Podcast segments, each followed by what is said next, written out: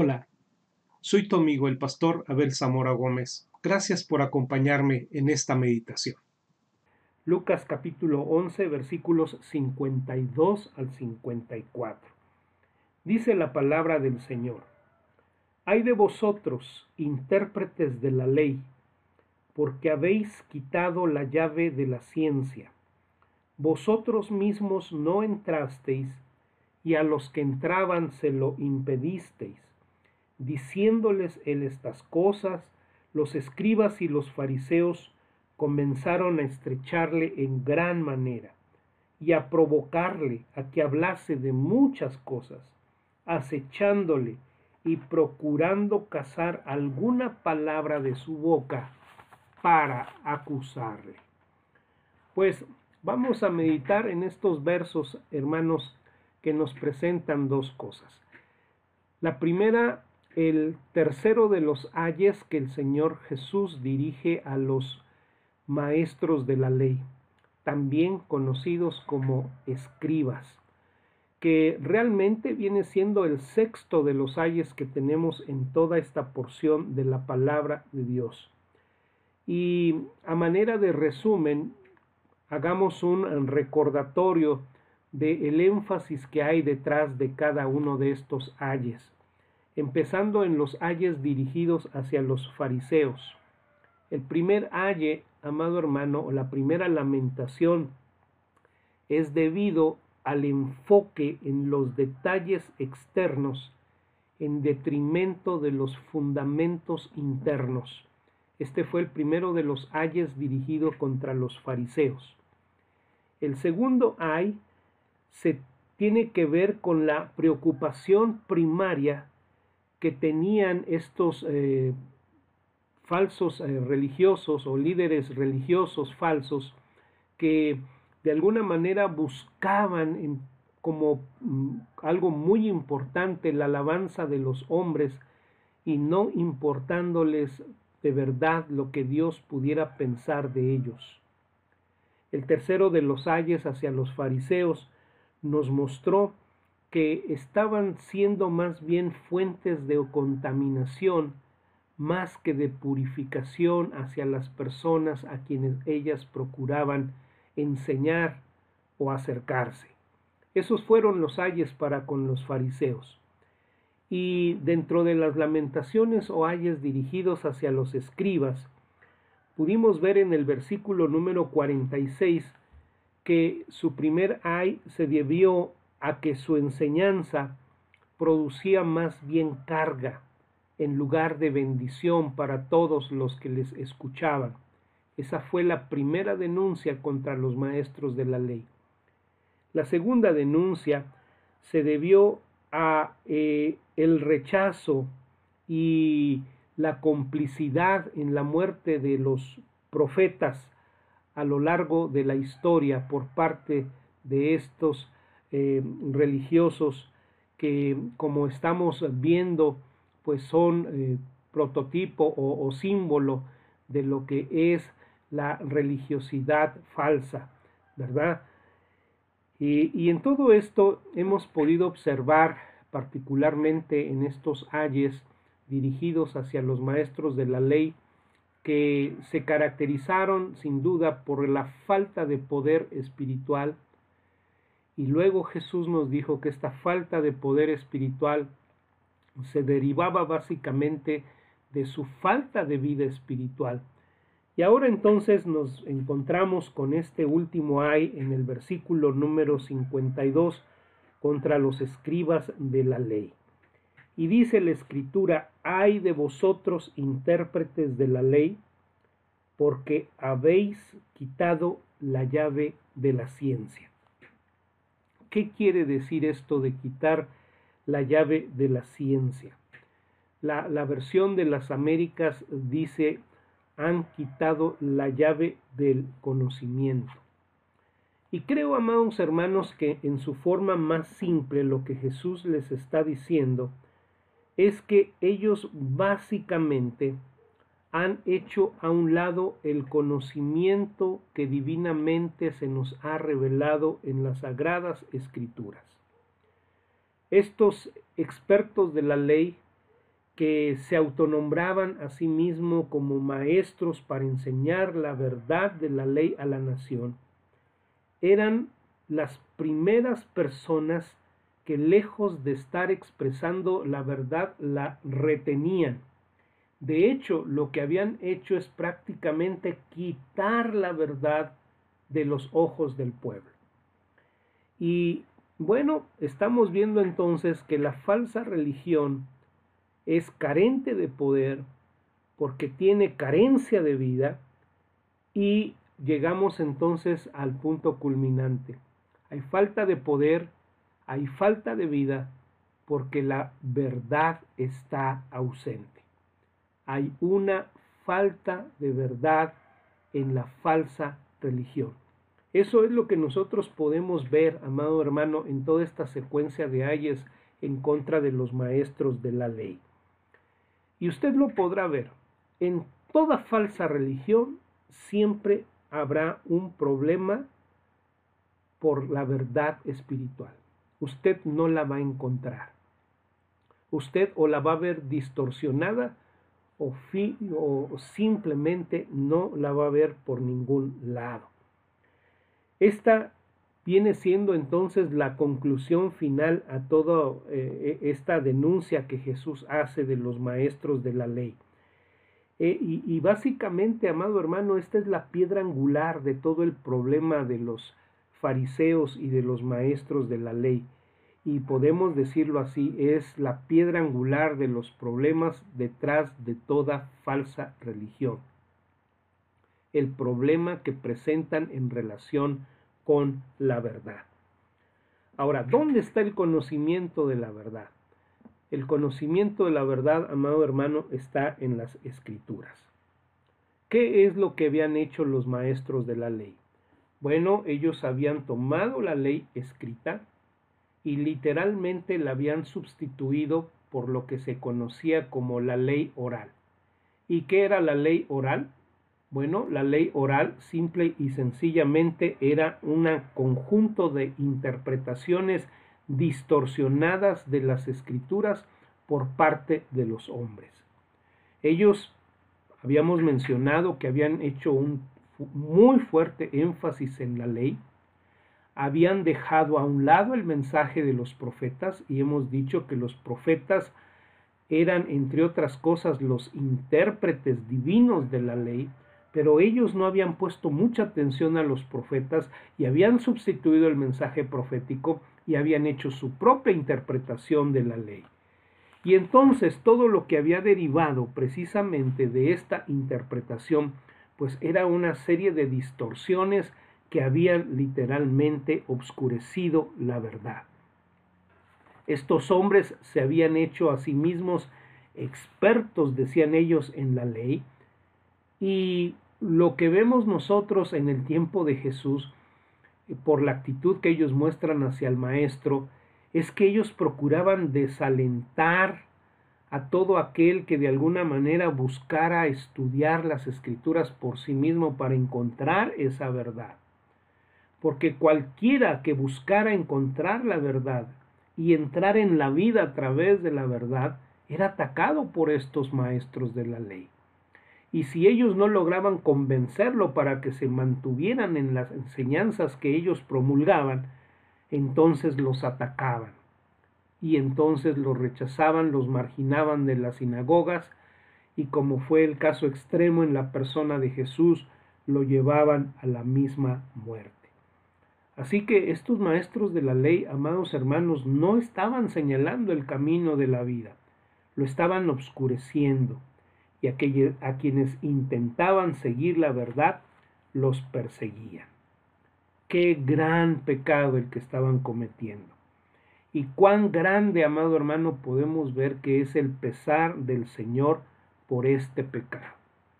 Y quiero pensar, querido hermano, que esta es la misma actitud que nuestro Salvador está teniendo el día de hoy hacia todos aquellos falsos profetas que quizás puedan enarbolar la Biblia, levantar la Biblia, pero lo que han hecho con su interpretación es simple y sencillamente obscurecer la verdad de Dios. El pesar del Señor es un pesar muy grande por todas estas personas.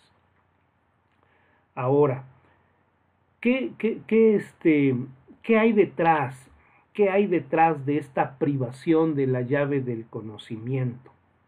¿Qué hay detrás de todo esto? Y aquí entonces llegamos a uno de los grandes, grandes detalles que hay en el conocimiento de la palabra de Dios. Y es el aspecto de, como le decía Pablo a Timoteo, saber dividir bien la palabra. En otras palabras, el saber interpretar apropiadamente las sagradas escrituras. Ahora, querido hermano, en toda secta falsa la gente le va a decir que ellos están haciendo una interpretación apropiada de las escrituras. De hecho, nosotros estamos asumiendo que estamos haciendo una interpretación apropiada de las escrituras. Pero ¿cuál es el fundamento para poder hacer una interpretación adecuada de las sagradas escrituras? Definitivamente, hermano, que el fundamento está en poder tener la iluminación del Espíritu Santo en la vida. Necesitamos del Espíritu Santo para entender las escrituras. Eso lo debe usted entender perfectamente. Pablo escribía a los corintios y les decía que el hombre natural no puede entender las cosas que son del Espíritu de Dios. No puede entender las palabras de la Escritura porque éstas se tienen que discernir espiritualmente. Y entonces nosotros necesitamos el Espíritu Santo. Sabemos que el Espíritu es quien inspiró las escrituras. En un sentido, podemos afirmar tajantemente que es el Espíritu Santo el autor de las escrituras. Toda la escritura es inspirada por Dios. Y sabemos que los santos hombres de Dios fueron inspirados por el Espíritu. Así que el mejor intérprete de las escrituras es el Espíritu Santo. Y si una persona no tiene el Espíritu Santo, entonces no puede interpretar apropiadamente las escrituras. Pero entonces nos preguntamos, ¿cómo es que nosotros podemos tener el Espíritu Santo para hacer una interpretación correcta? Y entonces aquí viene eh, ahora sí la esencia eh, fundamental de lo que es la llave del conocimiento, la persona de nuestro Señor Jesucristo el acceso para poder interpretar la palabra es poder entrar en una relación personal de salvación con el Señor Jesús. Vamos a verlo más adelante en algunos pasajes de la Escritura. Por eso necesitamos tener una relación personal con Jesús. Por eso necesitamos la salvación que Jesús nos ofrece. Pero estos maestros de la ley, de los que nos está hablando aquí la escritura, con toda su religiosidad, estaban carentes del Espíritu Santo. Eran iguales, literalmente, a los falsos maestros que son denunciados en la epístola de Judas. y quisiera llevarlos al penúltimo libro de la Biblia. Cuando se nos dice de estos hombres, quiero que escuche lo que Judas dice de los falsos maestros. Dice, verso 10, pero estos blasfeman de cuantas cosas no conocen, y en las que por naturaleza conocen, se corrompen como animales irracionales. Qué palabras tan fuertes. Ahora, a lo mejor usted dice, bueno, eso yo lo puedo pensar de, de, de un falso maestro como los que escuchamos a veces el día de hoy, pero también de los escribas, de los fariseos. Vea usted lo que nos dice el versículo número 19. Estos son los que causan divisiones, los sensuales, y luego dice que no tienen el espíritu, que no tienen el espíritu. Entonces, ¿por qué los maestros de la ley y los fariseos, a pesar de todo el apego que decían tener a las escrituras, a pesar de que muchos de ellos podían tal vez citar de memorias pasajes extensos de la escritura, eran completamente ajenos a una interpretación apropiada de las escrituras, simple y sencillamente por la falta del Espíritu de Dios en su vida. Al no tenerlo, entonces el resultado era una interpretación distorsionada, una interpretación perversa del Antiguo Testamento, que los había llevado a hacer precisamente de todo esto una mezcla de acertijos confusos, de alegorías, de significados secretos, de significados místicos. Por cierto, una de las maneras en la que en aquel tiempo se interpretaba de las escrituras era lo que se conoce como la interpretación alegórica.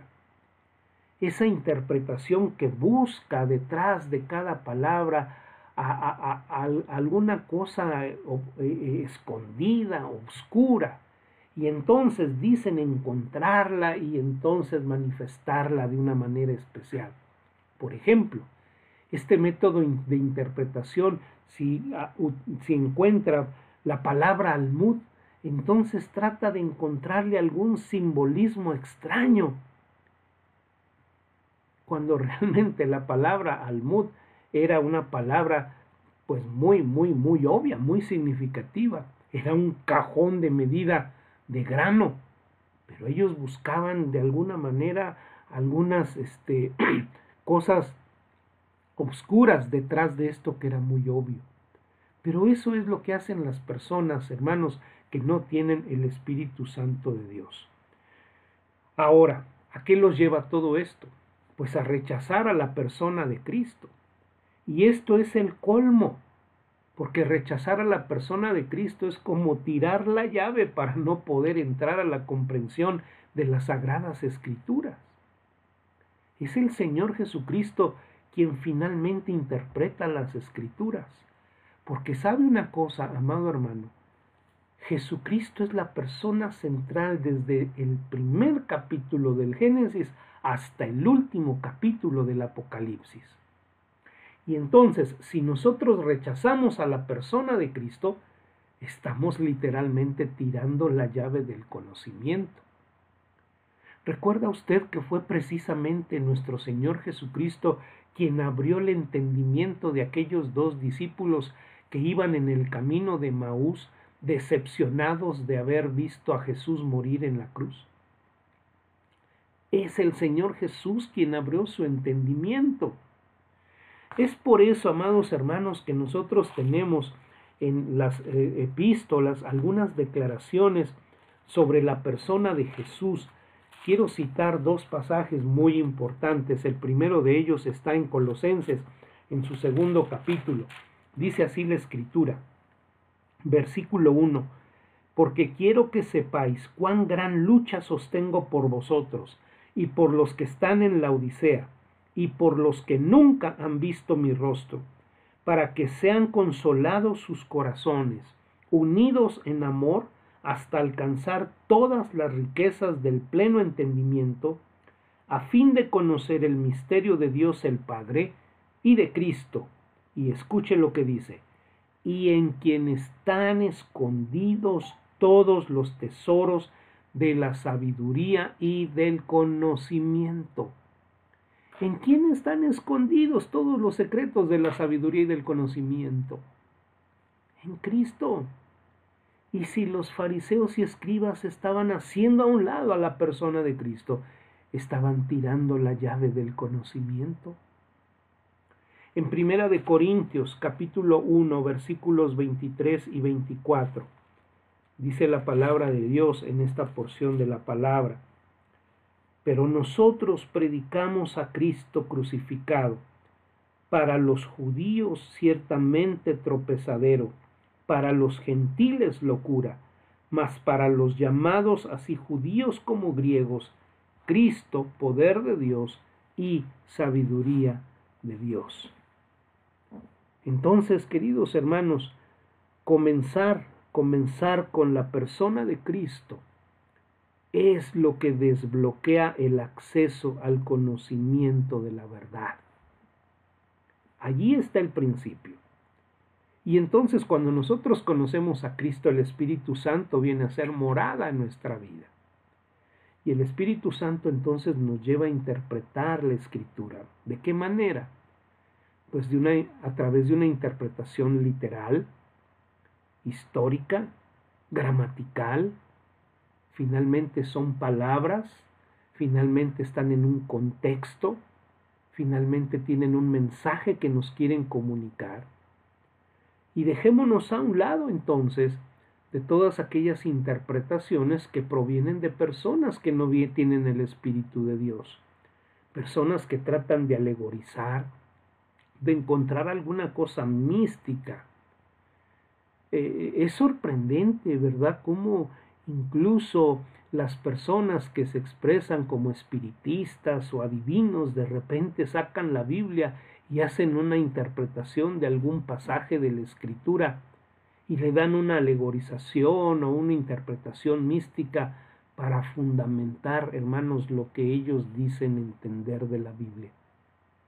No tienen el espíritu, distorsionan la verdad, obscurecen la verdad.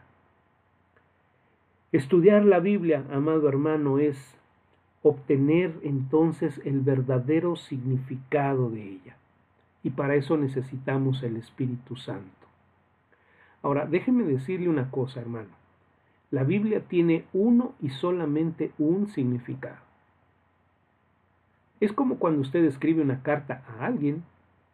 Cuando escribe una carta a alguien, usted tiene un mensaje y solamente un mensaje. Usted no quiere que sea interpretado de una manera diferente a la que usted se ha expresado. Pues lo mismo sucede con la Biblia.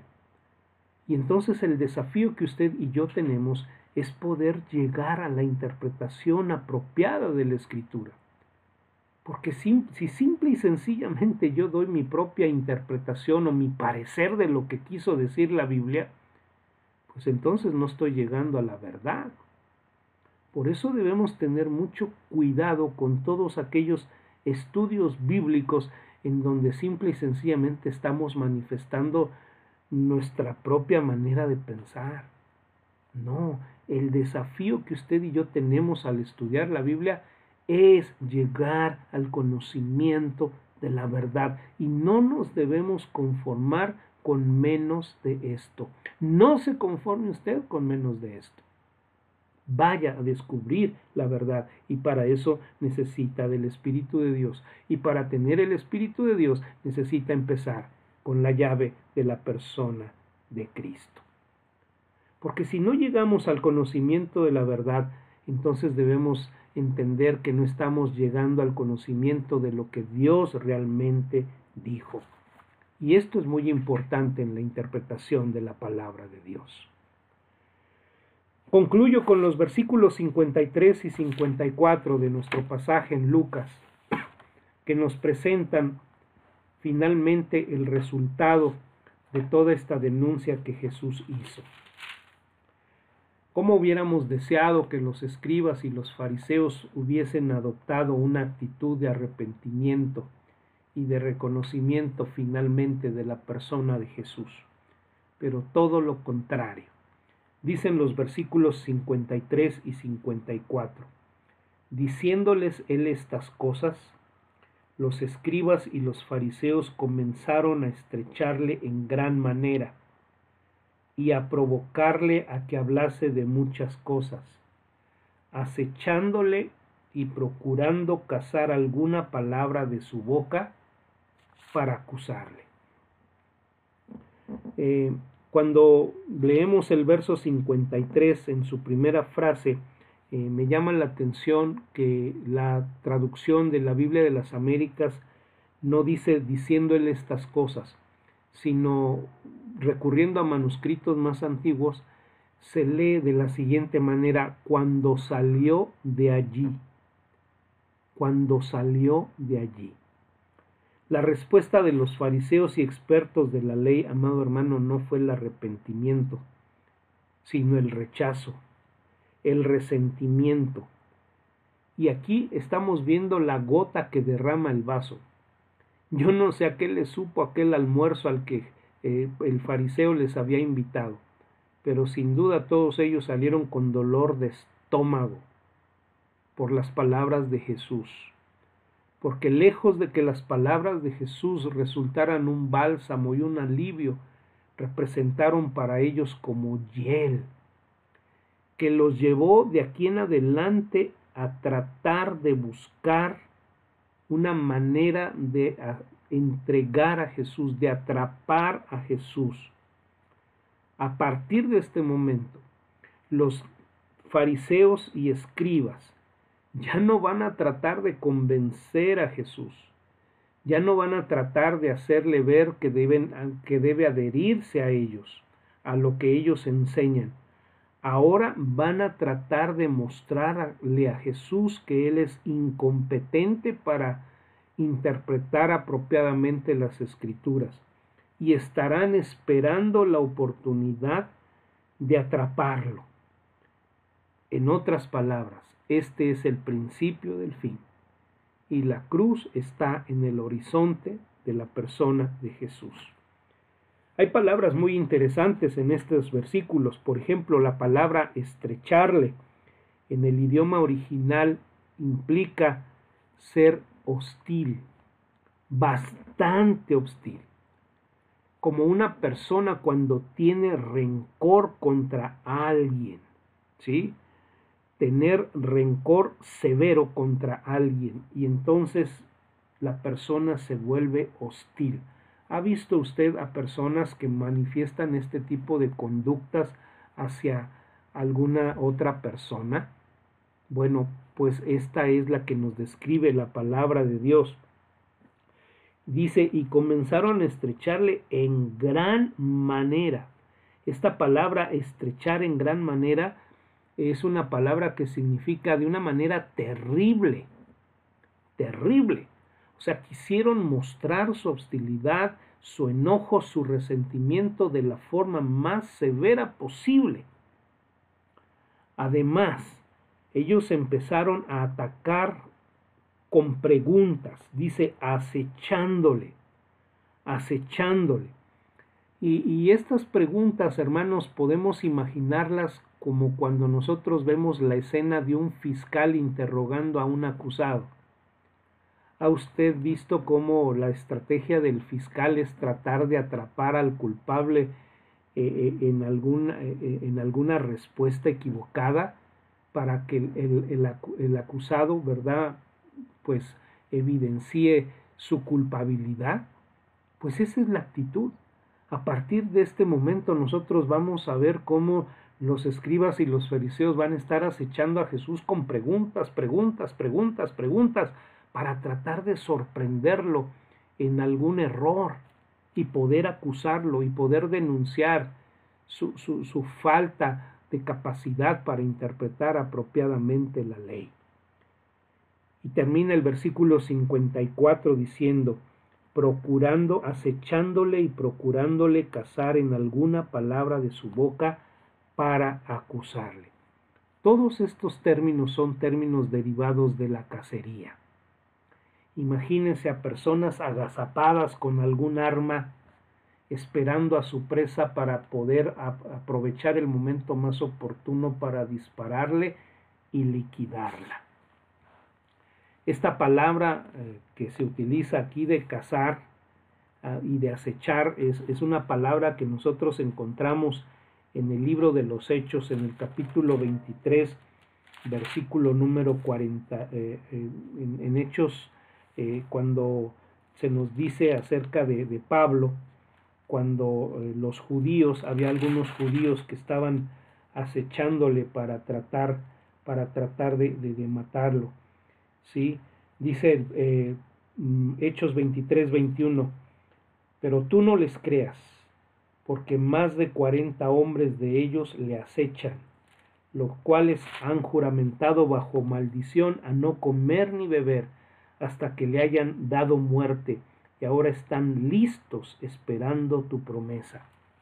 Había 40 hombres que estaban esperando que Pablo fuera trasladado a otro lugar y estaban agazapados para poder sorprender a, a los soldados que llevaban a Pablo y poderle privar de la vida. Esa es la idea. Así estaban ahora los escribas y fariseos. Bien, pues, ¿qué sacamos, amado, de todo esto? La pregunta, la pregunta más importante es si tú tienes la llave del conocimiento. si tú tienes la llave del conocimiento para poder entender la escritura. Y la llave del conocimiento es la persona de Cristo.